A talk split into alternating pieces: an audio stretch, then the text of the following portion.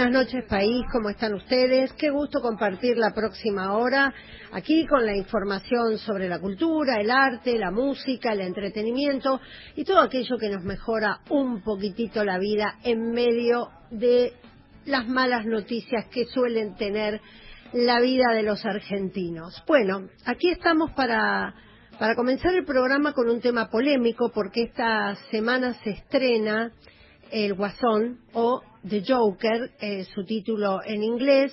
Es la película que ganó el León de Oro en el último Festival de Venecia hace muy poco tiempo, hace un mes no más, y que ya está generando muchísima polémica en los Estados Unidos y seguramente, como arrastre de esa polémica en Estados Unidos, llegará aquí a la Argentina.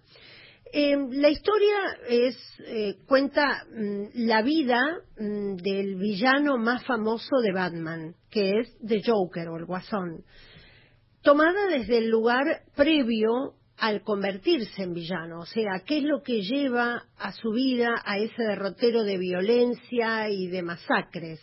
Y esto tiene que ver con la no aceptación por parte de la sociedad de un personaje que tiene, eh, digamos, una trastornos, trastornos mentales, trastornos de conducta, etcétera. La actuación si vamos a hablar de lo que es la ficción, el protagonista es Joaquin Phoenix. La actuación de Joaquin Phoenix es excelente. Es uno de los actores, a mí personalmente, que más me gusta por la ductilidad que tiene para adaptarse a todo tipo de personajes. La película de Tom Phillips es muy buena, y me parece que es un hallazgo este retrato que hace en este villano de muchos villanos. Uno puede transferir esta caracterización del guasón a muchos otros personajes. Lo que ocurre es que algunos han interpretado que hace una especie, tiene eh, Todd Phillips, que es el director, una especie de mirada tolerante, con la violencia y quienes se manifestaron en una carta abierta fueron los familiares de muchas víctimas de un cine que eh, los más memoriosos recordarán, ubicado en Aurora, en Colorado. Llegó una vez un loco de los que cargan armas en Estados Unidos y mató a un número X de personas. A muchas personas se hirió a otras. Precisamente esa noche se habían juntado para ver el estreno de una película de Batman. Esto ocurrió hace tres o cuatro años lo que teme la gente, precisamente que son los más críticos a la venta em, indiscriminada de armas en Estados Unidos, es que este villano se convierta en una especie de víctima porque la historia contada desde ese lugar parece tener cierto grado de benevolencia. Me parece que la ficción nunca tiene ese poder. Yo creo que hay como una confusión, ¿no? Lo que tiene ese poder es eh, permitir que cualquiera compre armas y que cualquiera cargue armas y que la venta sea hasta en supermercados. Pero no creo que el, poder de la ficción llegue tan lejos como para convertir a un villano en víctima y desatar en consecuencia una mayor tolerancia a estos personajes violentos. De todos modos, muy recomendable, se estrena este jueves y hay que verla porque el buen cine es siempre entretenimiento.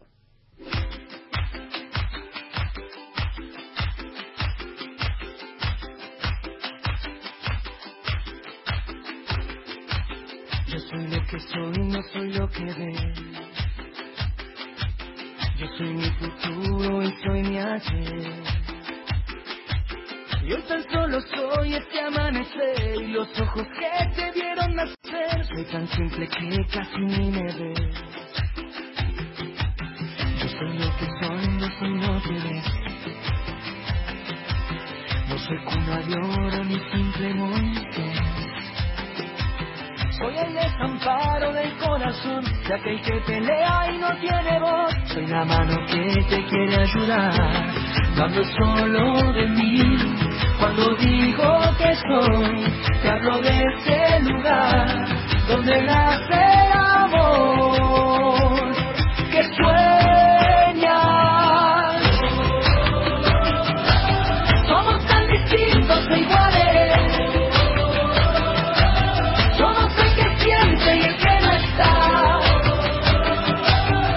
hermosísimo este tema. Estelita, buenas noches, ¿cómo estás? Buenas noches, Susana. Estás escuchando Axel y Abel Pintos con Somos Uno. Hermosísimo tema. Un poquitito más y saludamos ya a nuestra invitada.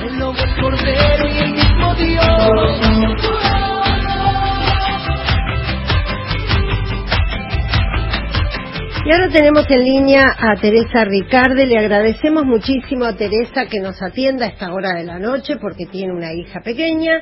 Ella es directora del Museo Sibori. Es un museo que tienen que visitar porque es precioso y está ubicado en un entorno, pero absolutamente favorable. Buenas noches, Tere. ¿Cómo estás? Susana Reynoso te saluda. Hola Susana, ¿cómo estás? Muy bien, muy bien y muchas gracias por atendernos, porque estás trabajando a full para organizar, para inaugurar este jueves, ¿no? Eh, el miércoles, pero sí. Ah, el miércoles, el miércoles, 2 de octubre, sí. Sí, sí, ya tenemos una muestra que, una muestra en puerta, que es una muestra de Pablo Sicarello, que bueno, que la verdad que es un, es un, es increíble el proyecto esta vez para trabajar. Bueno, Pablo, vos sabes que es un artista que es muy conocido por sus trabajos fotográficos, pero esta vez vamos a develar como otro costado de Pablo que tiene que ver con las acuarelas y con un trabajo casi muy puntual y muy gestual que viene llevando hace varios años y que tiene que ver con la pintura, también con, con, con el papel, digamos, con otro tipo de materiales que se llama Últimos Movimientos y bueno, va a ser muy bonita, la verdad que está trabajando y estamos ya ya en, en puerta.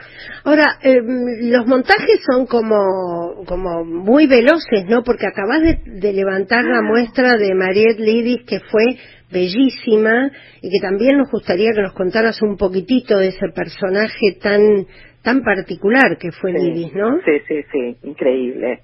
Sí, la verdad es que sí, a ver, para contestarte lo primero, trabajamos como, sí, con mucha intensidad.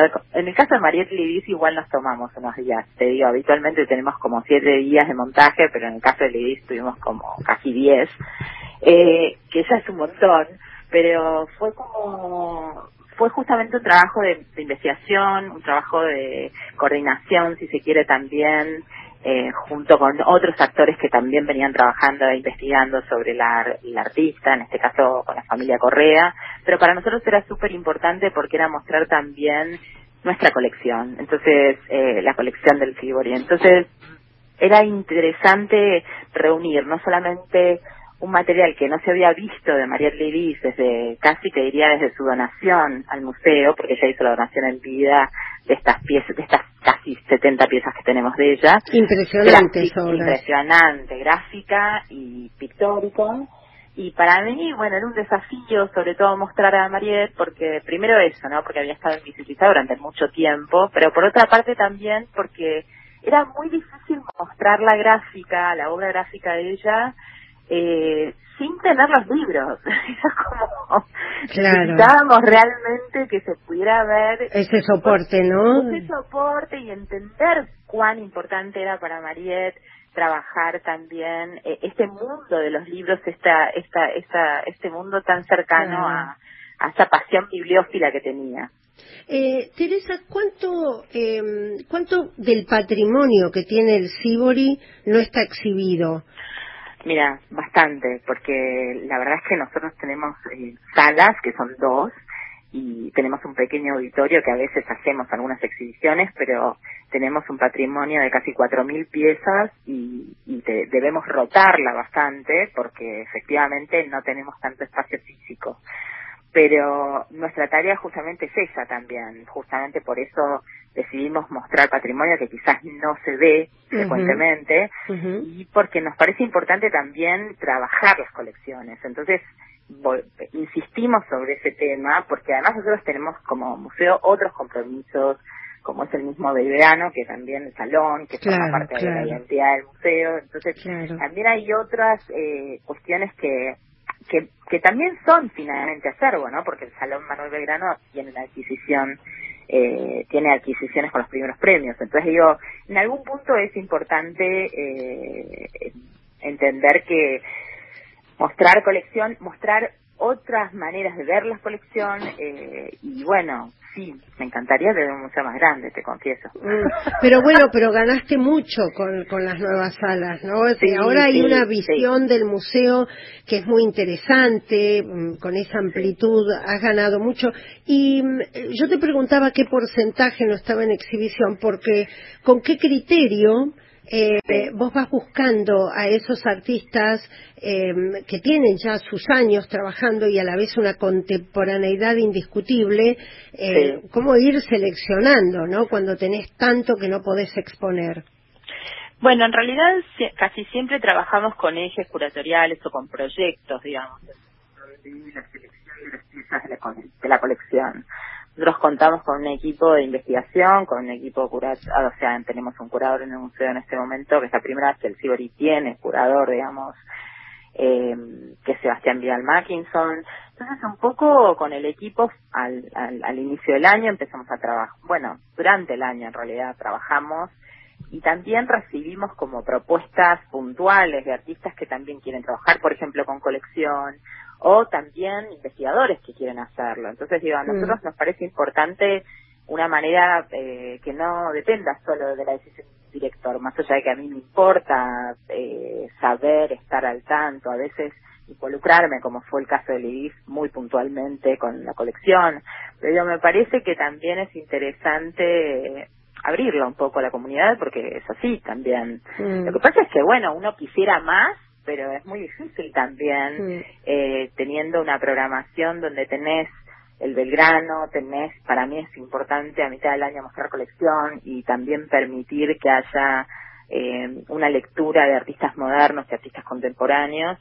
Eh, es difícil realmente que podamos mostrar tanto. Igual nosotros tenemos un programa de por lo menos seis, siete muestras anuales, lo cual no es poco. No, no, la verdad que no. Y además has hecho una incorporación, que esto se vio claro en la última muestra del IRIS, a lo mejor nos podés adelantar si va a pasar algo semejante con la de Sicarelo, porque vos mostraste hace poco menos de dos semanas había performance, había como la un cruce de disciplinas en esa muestra que mm, le daba otros valores agregados, ¿no? Que eso a mí me gustó muchísimo también.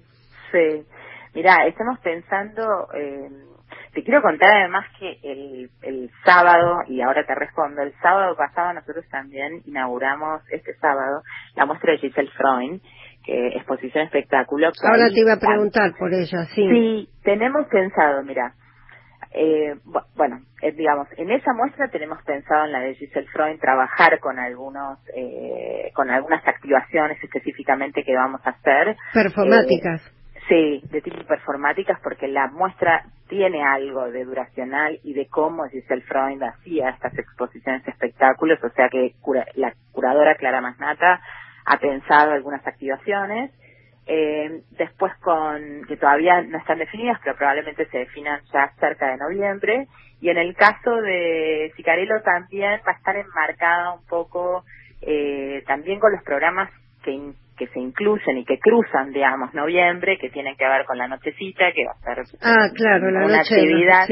Claro, y la noche de los museos, que también va a estar como eh, activándose con programas que está diseñando Pablo, que probablemente tengan que ver con el dibujo, justamente, y, y sí, vamos a hacer algunas cuestiones eh, por ahí más puntuales, no tanto como por ahí distintas a esta narrativa que hicimos con María, porque lo que estamos tratando también es de buscar puntualmente con cada artista, con cada muestra, eh, un poco siguiendo la línea de la muestra y un poco los intereses que, que plantea o los disparadores que plantea la muestra, bueno, quiénes son los que de alguna manera eh, pueden formar un cruce transdisciplinar que sea interesante.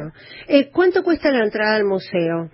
50 pesos. Ah, bueno, entonces es sumamente accesible y además hay que contarle a la gente que tiene. Bueno, ahora va a venir un fin de semana largo, ¿no? Así que eh, los museos son algo precioso para visitar todo el tiempo, no sale caro, eh, la verdad es que es súper accesible, pero además vos estás en un entorno precioso, eh, ah, rodeada de verde, es un privilegio eso, y además ese cafecito con ese patio precioso donde hay conciertos de música, la gente se nota cómo lo disfruta, ¿eh? Ay, qué linda, Susana, muchas gracias. Porque la además que me- nos hace muy bien lo, que también. lo recorrí y dije, bueno, el Museo Sibori tiene que ser siempre una opción todo el año, pero en primavera y verano Ah, es sí. una... No se lo pueden perder. Bueno, querida, me encantó. La verdad, muchísimas gracias por esta invitación y poder difundir lo que hacemos, porque la verdad que nos ayuda muchísimo. Muchísimas gracias a vos, Teresa Ricardi. Ella es directora del Museo Sibori, uno de los más bonitos de la ciudad de Buenos Aires. No se lo pierda. Gracias y buenas noches. ¿eh? Adiós. Los imperdibles del calendario cultural. Y este es el mejor momento del programa porque mi compañera Estelita Tovarich me saca a pasear. Como no, e iniciamos el recorrido por Buenos Aires. ¿Cómo no? Qué lindo. Con la fiesta nacional del chamamé, este sábado a las 20 horas en la cúpula del CCK se realizará la presentación oficial de la trigésima edición de la fiesta nacional del chamamé.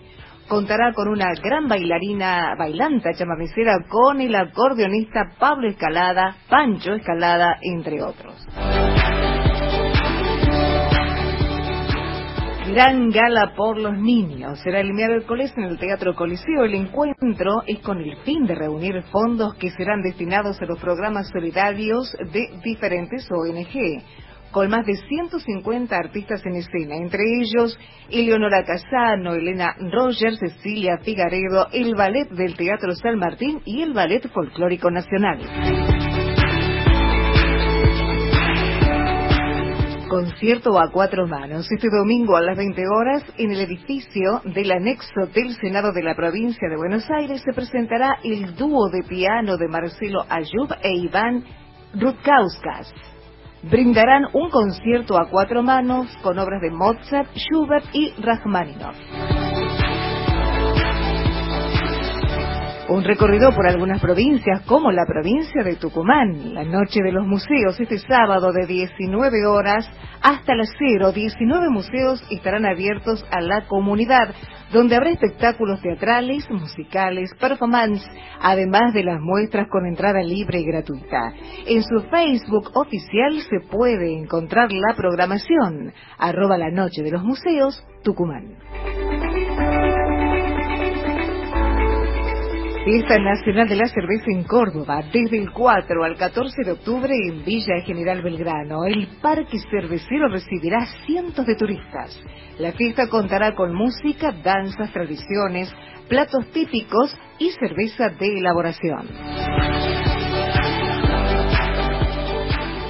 Y en Entre Ríos, el Festival de Cine se llevará a cabo desde el 15 al 19 de octubre en la ciudad de Paraná. El objetivo es acercar el cine nacional e internacional al público entrerriano y potenciar la producción audiovisual en la provincia. De Buena Fuente, con Susana Reynoso.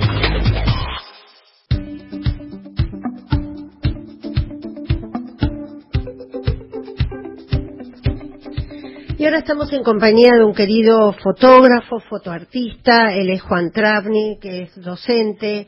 Eh, su fotografía de autor es muy conocida, ha estado en diversos centros culturales, espacios culturales, museos, y va a inaugurar próximamente, este miércoles concretamente, una muestra en el hall del Banco Nación, con lo cual la muestra va a tener un horario bancario, digamos, de 10 a 15 horas, allí en la sucursal principal del, Blan- del Banco Nación en Plaza de Mayo. Buenas noches, Juan, y gracias por venir. No, un gusto estar con, con ustedes y realmente te agradezco la invitación, Susana.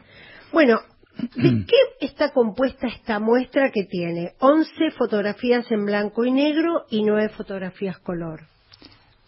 Quizás el título de la muestra lo sintetice un poco. Se llama Paisaje la muestra. E intenta hacer un recorrido, por un lado, a través de mi obra desde los 90 hasta años muy recientes, y por otro lado, un recorrido que de alguna manera muestra un paisaje con el que se convive habitualmente no solo en los grandes centros urbanos, sino de repente saliendo un poco a, a una playa o a un campo.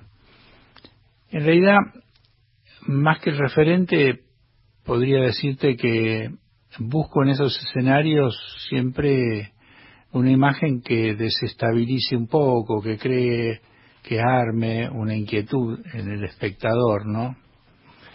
Algo así como esa tensión que aparece en, los cuentos de Carver, mm. que todo parece que está normal, pero que en cualquier momento, ¿cierto? Que vos ves que es una pareja normal que va a comer con otros amigos y no sabes cómo se cuenta eso que de repente parece que todo va a estallar. Si yo pudiera crear esas atmósferas con mis imágenes sería feliz y voy en ese intento. Entonces de repente es solo un ricón urbano, de repente es una plantita en una playa, de repente es una escultura abandonada en algún lugar, eh, de repente es eh, el, las imágenes icónicas del arte que se usan de manera popular, ¿viste? incluyéndolas en avisos o en carteles. De alguna manera todo lo que pueda armar en la cabeza del espectador una sensación de cierta ambigüedad y de cierta tensión me interesa. Juan, ¿cómo se hace para ser singular en un mundo donde todos andan con un teléfono sacando fotos de cualquier cosa? Y yo te diría que de algún modo, creo yo, es cada vez más difícil.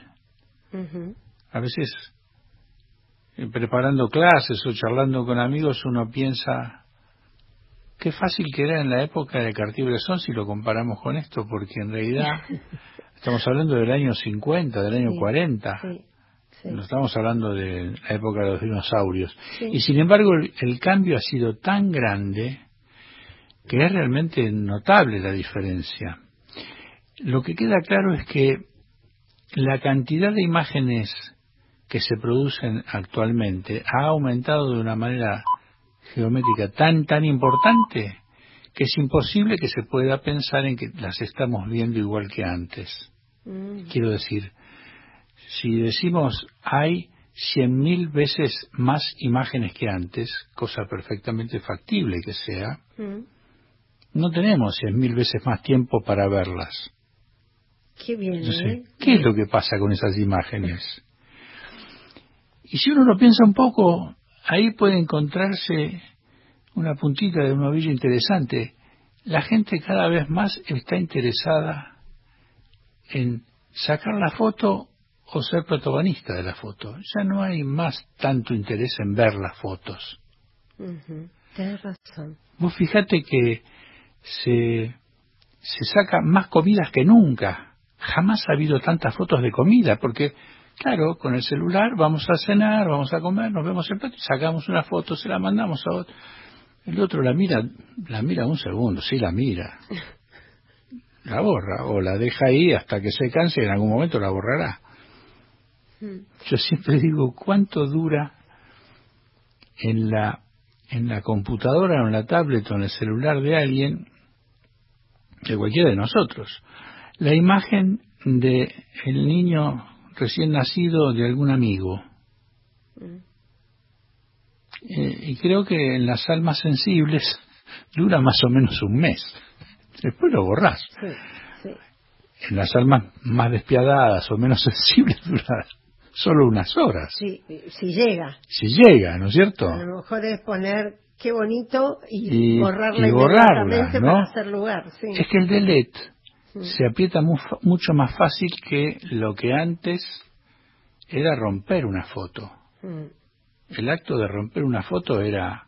Sí, había todo un ritual negativo en eso, sí, que te daba incluso miedo. Ahora como es papel... Un cierto miedo, una cosa de pensarla. Sí. Y ahora, delete, ¿cuántas veces apretamos? Y el delete se fue, ya está, no está más. Es un cambio en la relación que hay entre las imágenes y nosotros como espectadores de las imágenes. Eh, yo entiendo siempre la fotografía como un fenómeno mucho más amplio que el mero fenómeno artístico.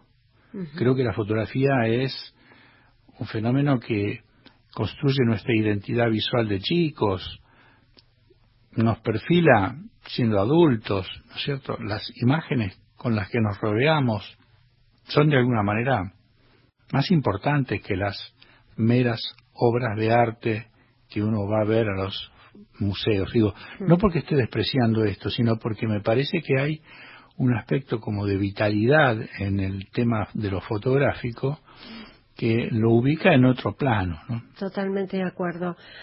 Vos sos docente hace mucho tiempo de la Universidad de San Martín. ¿Mm? ¿Con qué inquietudes llegan esos pibes cuando van a estudiar fotografía? ¿Qué es lo que quieren contar, si es que tienen claro qué es lo que quieren contar?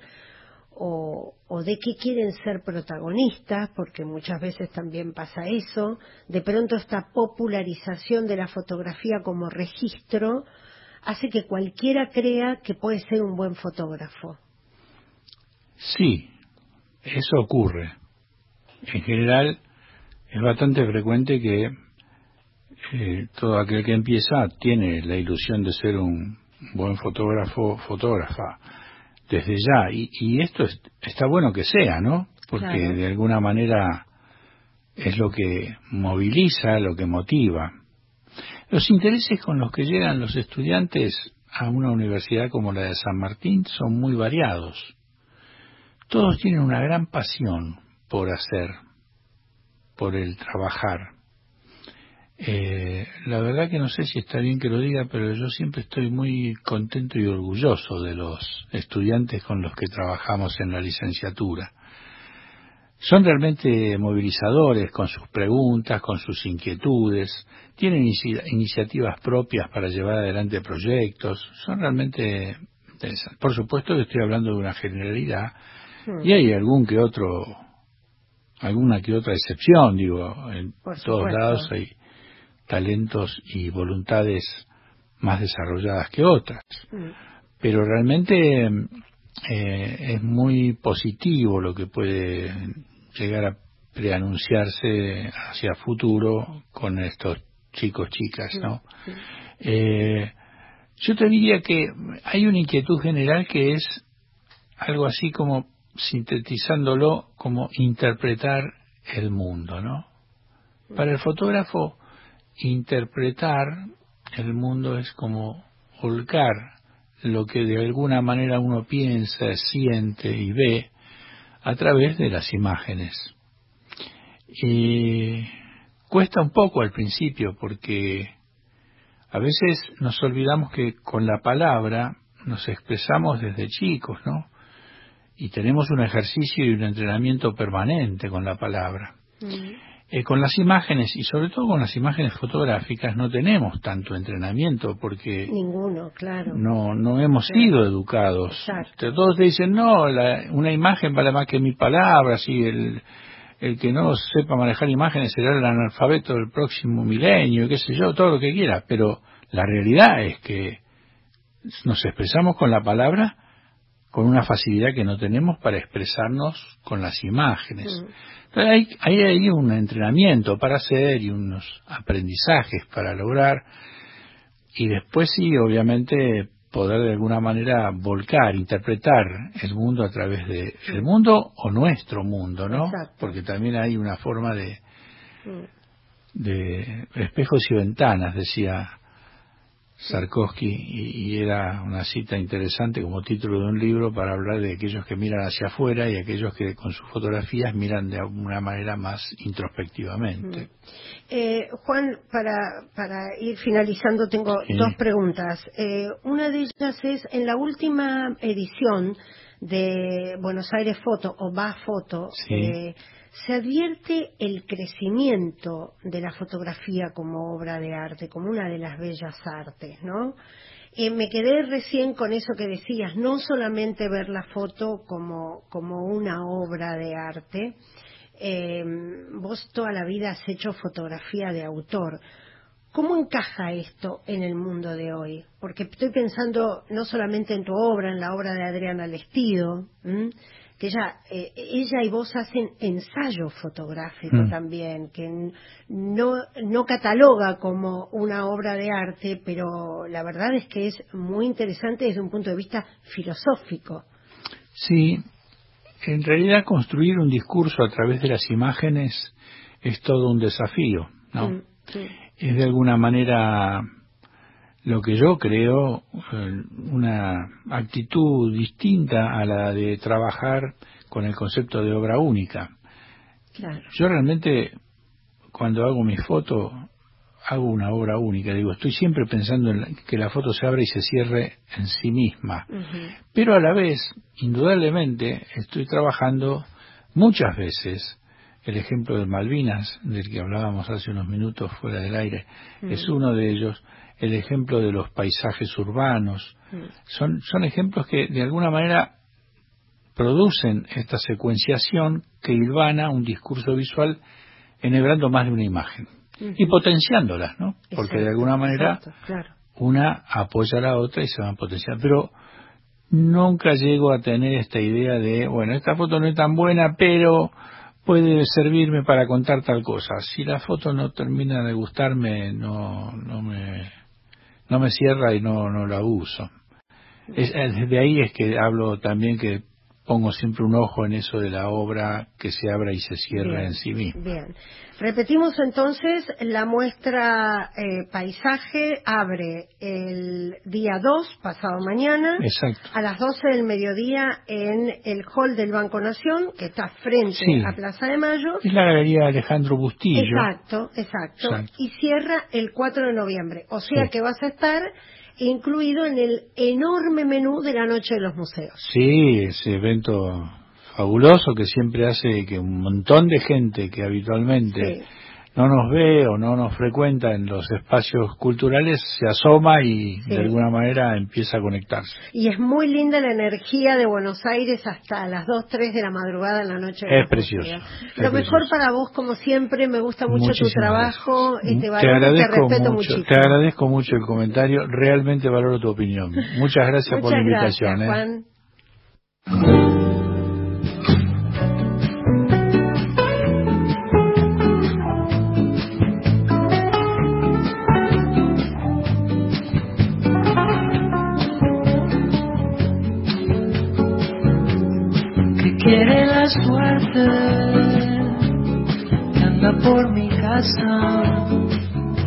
para recordarme que tengo una deuda que no se le escapa.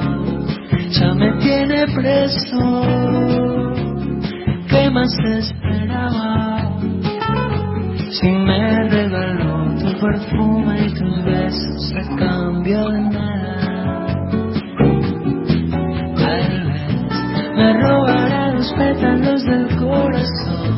La frase más entera en mi mejor canción, la fe, la madrugada y la fascinación. Tal vez se llevará por siempre la pasión de abrir la llave de los sueños que guardaba en mí, a cambio de tu amor podías. Me encanta este tema, Estela, ¿cómo se llama? Coti con La Suerte. Qué divino. A ver un poquitito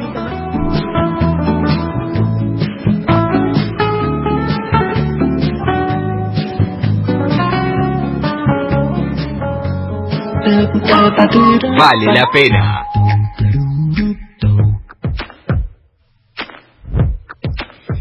Y hoy un, acá una pequeña trampita, no es un vale la pena convencional, porque después voy a hablar de la película que quiero recomendarles, porque este jueves cambia la cartelera y quizás ya no quede.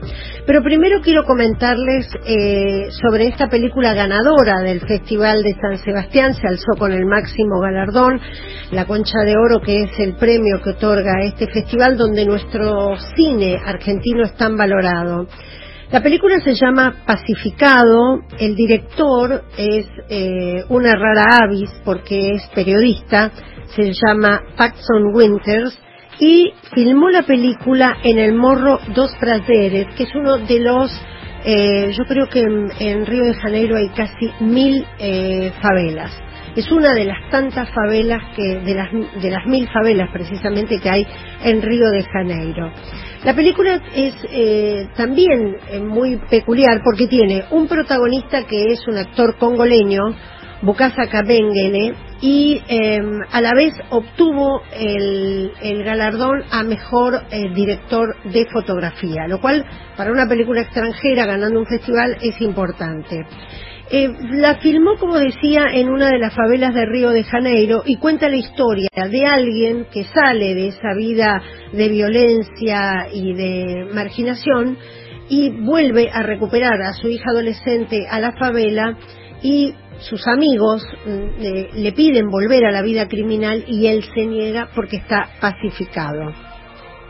A mí me gustó mucho eh, que una historia como esta ganara, sobre todo porque el, director eh, estuvo mucho tiempo investigando en esta favela, Morotas Prazeres, en Río de Janeiro, cómo vivía la gente. Y lo que eh, en lo que se enfoca no es en, en, la violencia ni en los tiroteos sino en el deseo que mucha de la gente que vive a veces en condiciones muy marginales tiene de salir adelante, de cambiar su vida, de ser diferente.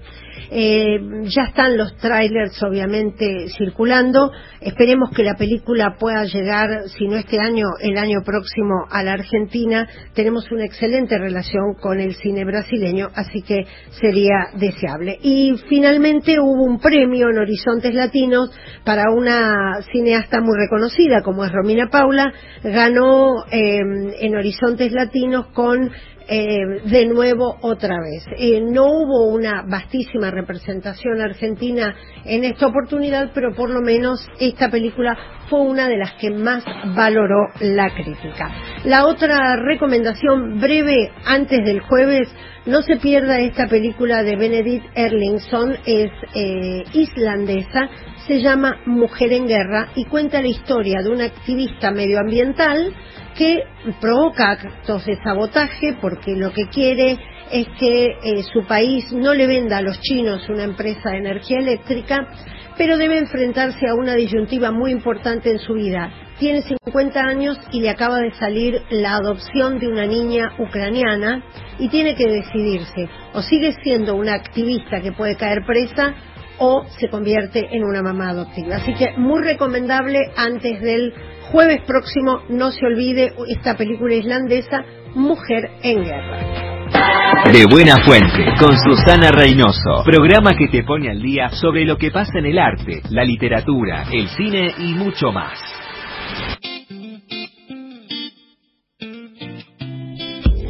Y a continuación tenemos una nota que grabamos eh, hace un tiempo con la actriz María Herbaz. Ella protagoniza la obra de teatro Jauría, ha salido ya de España, vuelve a España ahora a fin de año. Está basada en el caso de La Manada. María protagonizas una obra muy impactante, se titula Jauría y está inspirada en documentos eh, del caso que se conoce como La Manada.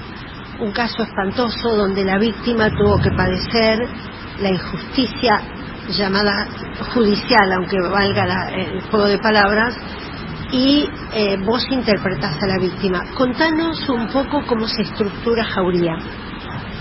Jauría es Mm, una ficción realizada a través de las transcripciones literales del juicio de la manada, como bien has dicho, eh, por Jordi Casasnovas, el dramaturgo. Está estructurada, diríamos, una especie de tres actos, aunque no terminan de serlo, pero bueno. Eh, uno es el juicio en el que tanto la víctima como los inculpados eh, declaran ante el juez su versión de los hechos. Luego bueno, o sea, quiero decir, ahí estaríamos los actores, yo en este caso representando a la víctima y ellos representando a los chicos acusados. Luego una parte, una especie de segundo acto en el que la parte más en la que el juicio se centró puramente en, la, el interrogatorio a ella. Entonces sigo yo interpretando a la, a la víctima y ellos en este caso a los abogados defensores de ellos, de los chicos.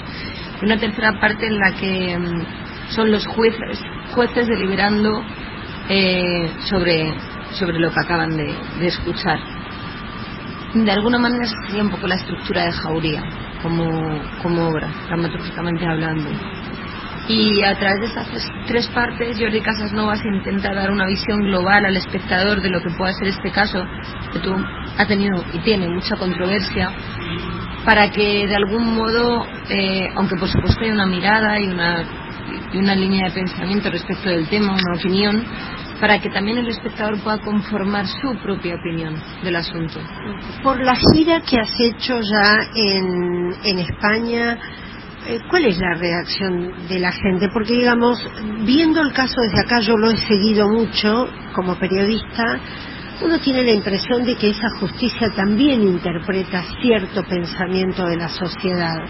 Bueno, es que el caso de, de, la manada, que no ha sido el primero ni el último eh, en relación a una violación en grupo, ha generado jurisprudencia. Eso ha sido lo, más importante que, lo más destacado que tiene este caso. O sea, a través del valor y del coraje que ha presentado esta chica respecto a los medios de comunicación, a la propia justicia, a la propia sociedad, se ha reflexionado tanto sobre este asunto que, por cierto, hacía falta que ha llegado a cambiar la ley española respecto al asunto. Entonces, es un caso de vital importancia precisamente por eso y porque ha movilizado a toda una población que pues, no somos especialmente reivindicativos los españoles. O sea, no, bajamos mucho a las calles a, pedir y a clamar por nuestros derechos. Entonces, ha sido un caso que ha activado mm, la necesidad de justicia y la necesidad de una protección hacia la mujer por parte de la ley que hasta ahora no existía. Entonces, ¿cómo lo ha recibido el público a la obra al principio con mucha con mucho escepticismo porque por un lado la gente que defendía a la víctima de la sociedad pensaban que nosotros como parte de la cultura nos estábamos aprovechando del momento que se vivía para incluso monetizar con como nos pusieron una vez en, en la en la fachada del teatro PAC monetizar dramas entonces casi nos tacharon de oportunistas. Y por otro lado, eh, las personas que estaban más a favor de ellos consideraban que ya iba a entrar la cultura una vez más, a hacer justicia. Bueno, lo interesante de todo esto es que una vez que como espectadores lo han podido ver, los que han venido, su opinión ha cambiado radicalmente y todo el mundo que a mí se ha referido nos han dicho que la obra es tremendamente necesaria y que incluso les ha cambiado una manera, una mirada, una manera de ver el asunto, una manera, de, una manera de ver este caso y una manera de ver la libertad y los derechos de la mujer.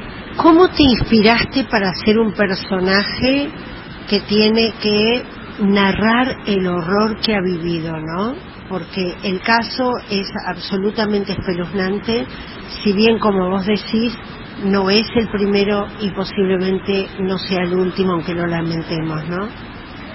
Eh, había una cosa muy muy clara desde el principio por Miguel, para Miguel, nuestro director Miguel del Arco, y es que él no quería que nosotros tratáramos de hacer personajes similares a los de la vida real, a los que ya se conocían de ellos cinco tenemos mucha información porque salieron en imágenes de ellos en todos los telediarios, mucha información.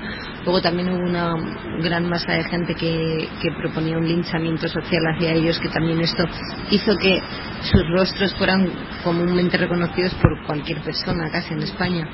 De ella no teníamos prácticamente ninguna información. Hubo algún medio que filtró algún vídeo de ella, alguna fotografía, pero mm, casi nos extendió aquello. Entonces, Miguel desde el principio insistió que tanto para mis compañeros actores como para mí, aunque tuviéramos, aunque ellos tuvieran más información de, sobre ellos, no quería que intentáramos acercarnos a la manera de hablar ni a la manera de hacer, mm, sino que tenía claro que de alguna manera íbamos a hacer más símbolos que otra cosa. Mm, entonces desde ahí lo he trabajado, la, el personaje de ella más desde la idea de un símbolo, por supuesto un símbolo con muchísimas particularidades, porque en el momento en el que empiezas a decir la palabra que otra persona dijo en algún momento, como es este caso de que yo, yo, yo digo las palabras que ella dijo, literales, entonces eso ya te da un personaje, porque la manera en la que alguien se expresa conforma el universo de esa persona.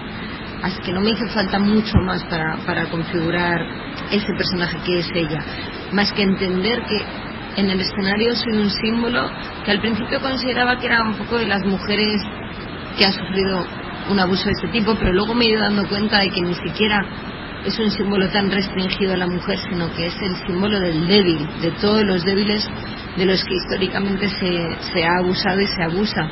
Y creo que desde ahí todo espectador conecta con, con este personaje que llamamos ella. ¿Y cómo hiciste eh, bueno, para meterte en esas palabras, eh, uno sabe que el actor apela a una, a una infinidad de recursos, ¿no? Pero este es un personaje de la vida real y es contemporáneo tuyo y casi tiene, podría tener o tiene tu misma edad. Entonces, ¿cómo, cómo lo trabajaste interiormente el personaje? Por mi manera muy concreta de trabajar, que no, no creo que sea extensible al resto de compañeros y cada actor efectivamente es un universo. No soy muy consciente de, de cómo ha sido, de cómo son mis procesos de creación hasta que pasa mucho tiempo, incluso hasta que me desarraigo del proyecto Tal vez dentro de cinco años, si nos volvemos a encontrar y me haces esta pregunta, te puedo resolver mejor la respuesta. A día de hoy es una amalgama de tantos asuntos, no del todo racionalizados, no del todo planificados por mí. Eh, me puse en manos de Miguel, confié muchísimo en, en su dirección, intenté estar lo más suave posible y ser lo más honesta posible sobre el escenario con cada una de las palabras que, que decía precisamente por eso, porque no es un personaje shakespeariano mm, de ficción, sino que es una chica que además ha nacido y se ha criado en mi mismo barrio, por lo que sé por, por una compañera periodista que tenemos, o sea, probablemente a tres cuadras de donde yo nací. Eh, que bueno no tiene mi edad pero pero bueno somos contemporáneas y que ha tenido seguramente una una infancia parecida, muy similar a la mía, con un montón de referencias idénticas. Entonces creo que eh, eso sí lo tenía muy claro desde el principio, que le quería dar todo el respeto que merece, tanto desde María Herbas la ciudadana como María Herbas la, la actriz que, que pone en pie lo que le sucedió. Entonces yo diría que esas dos pautas, respeto mucha relajación en escena, mucha, porque si no creo que me enfrentaba a, a, a tremendas contracturas físicas y a, quedarme con eso muy apegada. Entonces, muchísimo respeto, muchísima relajación y muchísima confianza en, en Miguel, en todo lo que me iba diciendo desde fuera como, como patrón de este barco. Vos sos una actriz ya conocida, reconocida en el medio. Imagino que componer personajes de ficción no tiene que ver con esto. Mi pregunta es cómo, después de cada función, cómo quedás vos. ¿Qué, qué, qué pasa con vos, con tu cuerpo? ¿Qué pasa con tus, con tus pensamientos? Para mí la parte más dura de todo este proyecto, de todo este proceso, fueron los ensayos. Porque cuando estás en un ensayo, eh, estás navegando en un océano del que no conoces rutas, como un océano en el que nunca te hubieras metido a, a bucear antes. Y entonces vas buscando ahí desesperadamente para también intentar ofrecer a tu director y a la historia el abanico más amplio posible de, emociones, de, sorpresas que tú misma vas encontrando. Entonces aquello lo recuerdo como algo terrible. Se me contracturó el cuello, no podía moverlo. Eh, de, la tensión, del dolor infinito que encontré ahí, que no sé muy bien ni siquiera con qué parte de mí conecta, pero porque afortunadamente puedo decir que no he sido abusada nunca, pero pero era un sufrimiento ancestral. Y durante las cuatro horas de ensayo que ensayábamos todos los días sin parar, porque Miguel es incansable ensayando, entonces era agotador físicamente, pero sobre todo emocionalmente. Llegaba a mi casa y era como una hoja de papel, así que la soltabas y caía ahí donde pudiera.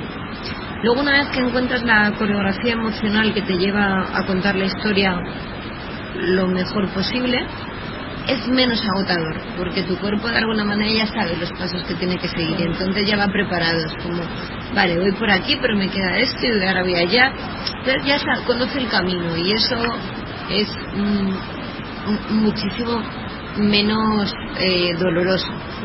Aún así, cada vez que acabas una función como Jauría, cada vez que yo acabo una función, cada vez que acabo Jauría, hay algo, a ver cómo decirlo, hay una parte de, de, mi alegría de alguna manera que se marchó. Hay un trocito de mi alegría vital que se, me, que se fue con cada noche. Pero, por otro lado, para no ser negativa ni pesimista, porque no lo soy y, adoro el trabajo que hago, pero por otro lado, esa pérdida de alegría me nutre de, de una comunión con el público, con lo social y con lo comunitario, que de alguna manera es un intercambio de mi alegría por la luz. Me, voy con menos alegría, pero me voy más iluminada. ¿Sabes si la víctima fue a ver la obra? Em, ¿Y qué le pareció? Porque después que salió la sentencia del Supremo que sienta jurisprudencia, ella mandó una carta muy, muy conmovedora a la prensa.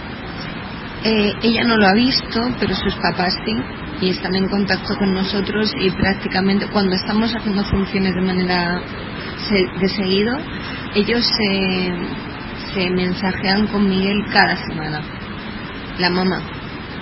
Entonces están a favor de lo que estamos haciendo, nos apoyan incondicionalmente, eh, dicen que para ella ha sido todo una, un apoyo, que también desde la cultura tuviéramos el valor, tuviera Miguel y Jordi el valor de, emprender un proyecto de este tipo.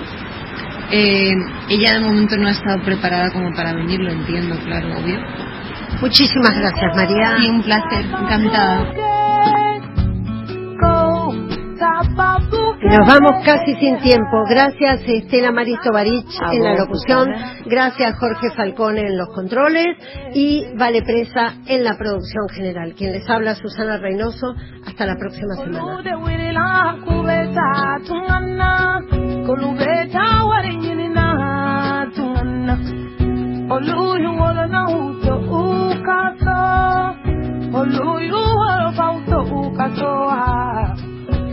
Cuba por Oluma.